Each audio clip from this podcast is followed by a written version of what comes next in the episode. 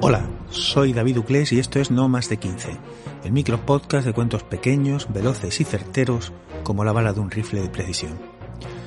No hará falta mucho esfuerzo para reconocer la historia de esta semana. Es muy posible que la hayáis visto en el cine. De nuevo, como en la huida de Blancanieves, hay un pequeño giro de guion que no cambia el final de la historia, pero que lo cambia absolutamente todo. Hoy os contaré 20 minutos de ternura. Sus camaradas le llamaban el témpano.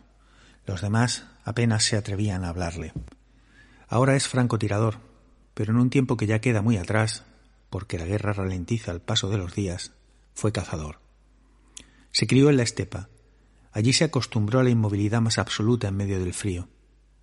La guerra le ha transformado en un hombre duro y sin sentimientos. Un hombre capaz de matar a distancia y con distancia. Desde hace unos días va detrás de un tirador alemán.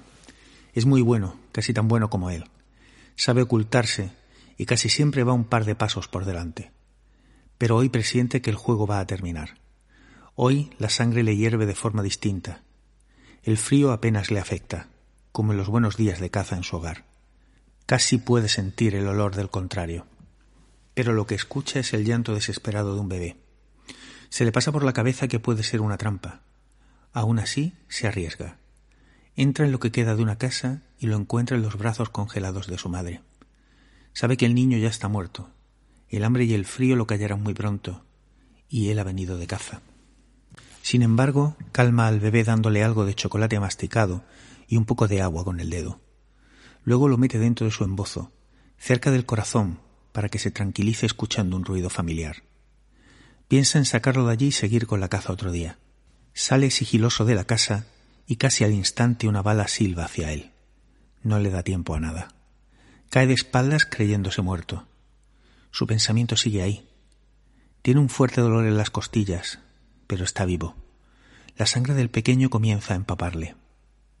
Ahora tiene una razón personal para matar al tirador. Y ahora también sabe dónde se esconde. Hasta aquí el relato de esta semana.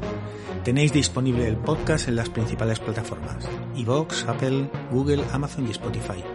Si os ha gustado, dadle a me gusta o a compartir.